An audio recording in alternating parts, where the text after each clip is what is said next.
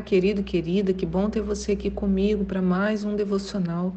Hoje é dia 1 de setembro de 2022, é uma quinta-feira. Estamos iniciando o mês de setembro juntos aqui, mantendo o nosso ânimo, nosso vigor para estudar juntos né, a palavra de Deus.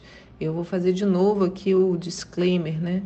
Embora você esteja ouvindo aqui comigo algumas leituras, os textos são muito mais amplos do que aquilo que eu comento.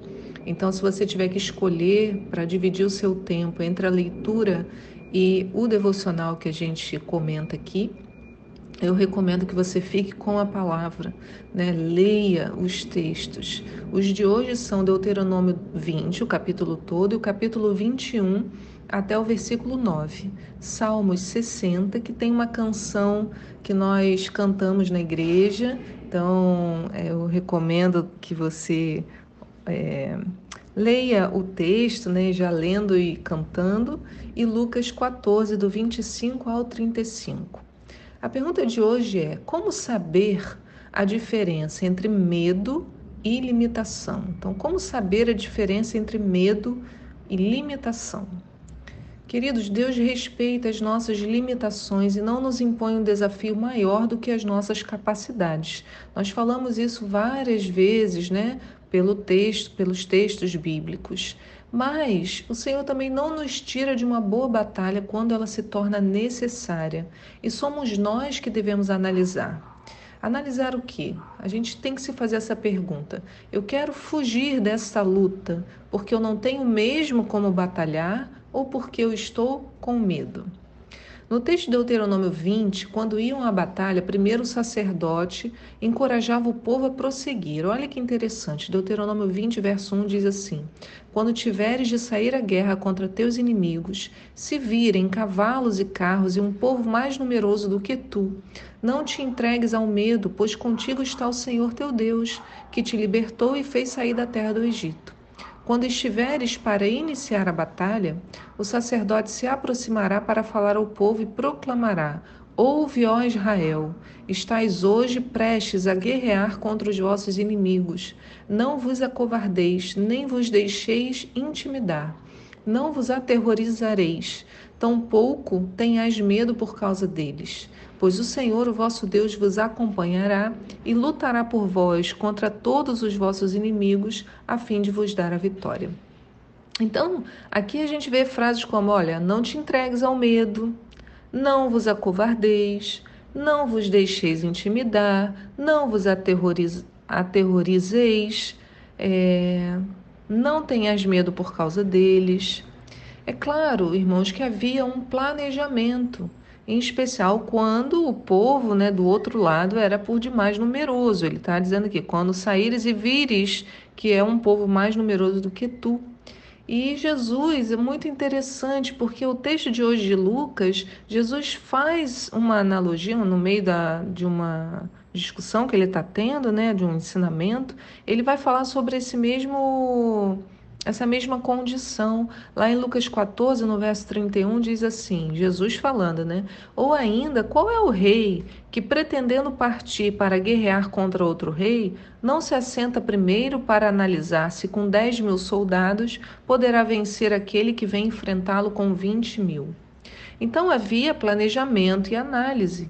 Eles iam em nome do Senhor, sabiam que Deus os levaria à vitória, porque é isso que o sacerdote estava falando: ó, Deus vai te acompanhar, vai lutar por vós, vai te dar a vitória mas a estratégia fazia parte da batalha. Eles sentavam para fazer a, a, estratégia.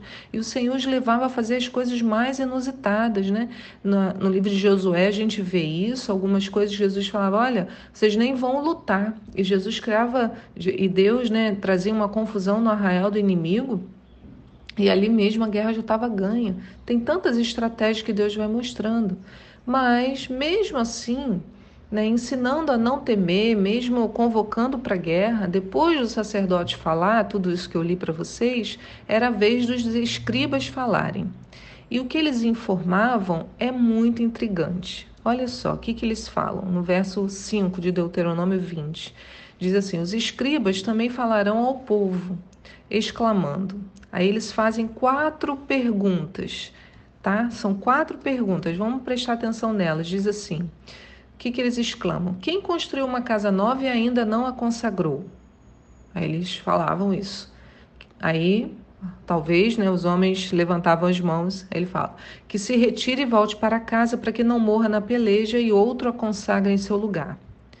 Quem plantou uma vinha e ainda não colheu seus primeiros frutos? Aí alguns homens se posicionavam. Então, que se retire e volte para casa para que não corra o risco de morrer em batalha e outro colha os primeiros frutos que lhe pertencem. Terceira pergunta: há alguém comprometido para casar-se que ainda não recebeu sua mulher? Que se retire e volte para casa, para que também não corra o risco de morrer em luta e outro se case com a sua esposa. E os escribas continuarão a proclamar ao povo: Quem está apavorado e não tem coragem para prosseguir? Que se retire agora e volte para casa, para que sua covardia não desanime seus irmãos. Então, quando terminarem de encorajar o povo, os escribas designarão os chefes das tropas para o comando do povo. Eu estou lendo isso, estou me lembrando, né? Na, na, aula ontem, um aluno falou, professor, eu sou a pessoa mais sem coragem que você pode conhecer. Eu falei, meu, rapaz jovem, né? Eu tinha 22 anos. Eu falei, é mesmo? Armando, ele falou, é, eu sou a pessoa mais medrosa da face da terra. Bem, então, essas quatro perguntas eram feitas, né? Mas então a gente observa que existiam alguns casos nos quais as pessoas podiam se abster da batalha. Agora, isso envolvia uma análise da própria vida do indivíduo, né? Ele, os, os escribas perguntavam, eles não analisavam, eles faziam as perguntas, cada um tinha que se colocar. Né? Quem aí, não sei o que, eu, eu preciso olhar e falar, eu me encaixo nisso, né? Então eram quatro as situações e todas elas nos ensinam grandes lições. Eu vou passar uma a uma, olha só, a primeira, né, que é quem construiu uma casa nova e ainda não a consagrou. Queridos, o que, que isso nos ensina? Que pessoas cujas casas estão precisando de ajuda, de consagração, é, essas pessoas não podiam ir à guerra. Então a gente precisa lembrar que a família vem na frente do ministério da igreja, por exemplo. Né? Primeiro família, depois o seu ministério dentro da igreja. Né? A família é o seu ministério principal. Então, o que vai adiantar você estar na batalha, estar assumindo trabalhos né, na igreja, é se a sua casa está abandonada? Então, a gente tem que cuidar dos nossos primeiros e estaremos mais completos para cuidar dos outros. Né? Imagina ir para frente da batalha com a casa lá abandonada. Não tem sentido nisso. Né? Eu sou maior guerreiro. Aí a sua casa, a minha casa está largada, né? Não tem sentido. O segundo é, a segunda pergunta, quem plantou uma vinha e ainda não colheu os primeiros frutos? Aqui eu entendo que fala de amadurecimento, porque demora um pouco para começarmos a colher aquilo que plantamos, não é automático. Então, se você iniciou agora a plantar e mal teve tempo de mostrar os frutos, certamente também não é o momento de já se colocar à frente da batalha. Né? Ninguém vai entrar numa empresa e começar no cargo de presidente, igualmente no ministério. A Bíblia nos ensina a lidar né, para os, o ministério nos experimentados na fé. Então, pessoas muito jovens na fé, veja, a gente tem jovens de idade, mas maduros na fé. Mas, e aí, para esses, existem cargos e posições na batalha que são diferentes daqueles que, além de ser maduros na fé, também são maduros na vida, né, em idade, e vão assumir outras posições. Né? Agora, aquele que mal plantou, está né, plantando ainda vinha, quer dizer, não chegou nem a colher os primeiros frutos, esses não podem assumir uma posição de responsabilidade, porque isso vai dar problema. Né? É para ele, para resguardar a pessoa, inclusive. Né? A terceira é: há alguém comprometido para casar-se que ainda não recebeu sua mulher? Olha, para mim fica claro aqui, né, com essa pergunta que eles faziam, é que quem vai à batalha tem que estar com as suas atividades em dia. O que, que eu estou querendo dizer com isso? Que a gente não pode usar a batalha como desculpa para não cumprir as nossas obrigações. A gente precisa ter equilíbrio. Imagina só, né? Eu trabalho lá na empresa e chego para o meu chefe e falo assim: ó, oh, eu não fiz esse trabalho, essa, essa coisa que você me pediu para fazer, né, essa atividade, porque eu estava trabalhando para Deus. Não, não, não. Eu tenho que cumprir as minhas obrigações. Sou chamado a cumprir a minha obrigação e nas áreas da minha vida, né, para eu poder para a batalha. Eu não posso usar a batalha que Deus está me chamando como desculpa para não cumprir as minhas obrigações, para as quais eu sou, inclusive, paga para fazer, né?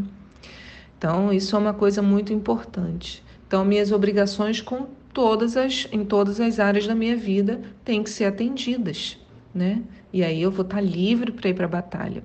E a quarta é: quem está apavorado e não tem coragem para prosseguir? Olha, os que estão apavorados, né? Aqui é, há uma diferença sutil, porque é, ele está falando para aqueles que estão tão apavorados que vão contaminar os outros. Porque a gente pode estar com medo da batalha, isso é normal, todos nós temos, né? Preocupação, medo. Mas será que a gente fala tanto sobre esse medo que na nossa covardia a gente quer fazer com que os outros desistam? Porque às vezes a gente faz isso para a gente se sentir bem em relação à nossa própria desistência, né? Queremos arrastar alguém para junto de nós, ah, porque se fulano também desistir, mais alguém comigo, não estou desistindo sozinho. Então, o meu medo é um medo que me paralisa e que me faz contaminar a, a outras pessoas, né? Então, se é Veja, a pessoa que tinha que se analisar, né? Então, se é, é melhor que eu fique longe da batalha, para não fazer com que os outros desistam. Eu vou ser uma contaminação. Então, aqueles que vão à batalha devem aprender a controlar as suas emoções. É diferente. Não é não ter a emoção. Então, eu tenho a emoção lá do medo, né? Um sentimento mas eu controlo isso para ser capaz de ir à batalha. E eu não deixo isso tomar conta de mim de tal maneira que ainda contamine as pessoas ao meu redor. Então, compreende? Não é qualquer desculpa que a gente pode usar para se afastar da batalha.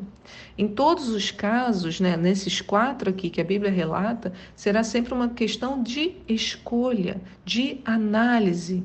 O escriba não tirou ninguém. Cada um tinha que se analisar e fazer a sua opção. Né? Eu preciso ter essa capacidade de olhar para mim e ver se eu estou vivendo nessas condições. Né? E que nós sejamos sábios para lutar nas horas certas e nos retirar da batalha por propósitos adequados e não por preguiça não por um medo, né? Medo apenas se for nessa condição aqui. É um medo onde eu não consigo controlar isso e contamino outras pessoas. Medo, preocupação são normais, né? Mas eu trabalho com elas, por isso que o texto falava o tempo todo: não te entregues ao medo, né? Não vos deixeis intimidar. Então fala sobre um posicionamento. Né? Eu não me entrego ao medo, eu sinto mas não me entrego. E o Senhor vai nos dando coragem, nos enchendo de ousadia. Né? O Senhor vai nos dar a sabedoria que vem do alto para que a gente saiba fazer, né? ter o discernimento necessário entre o medo e a limitação. Nem toda limitação é eterna. Né? Nessas quatro coisas aqui, muitas delas são momentâneas mas algumas limitações são de fato eternas, fazem parte da nossa condição característica e a gente tem que aprender com elas. Outras não. Outras, hoje eu estou com essa limitação, amanhã vou vencer e vou ser capaz, né, me tornar apto a lutar. Então, Jesus falou sobre essa sabedoria lá no texto que eu mostrei antes, em Lucas 14. Ele depois fala, né? Ó, o rei então tem que analisar se ele, com 10 mil homens, pode lutar contra 20 mil. E aí o verso 32 diz: se ele chegar à conclusão, o rei, né, de que não poderá vencer, enviará uma delegação, estando o inimigo ainda longe, e solicitará suas condições de paz. Quer dizer, nesse momento aqui houve uma rendição. Né? Ele percebeu: não posso ir à guerra nessa condição e eu vou tentar então entrar em contato né, com, me retirar, fazer uma saída estratégica. Muitas vezes é isso que nós precisamos fazer. Mas para isso a gente tem que olhar para a palavra, buscar do Senhor e Ele vai nos dar o discernimento. Que Deus abençoe a sua quinta-feira e eu te espero aqui para um próximo devocional. Tchau!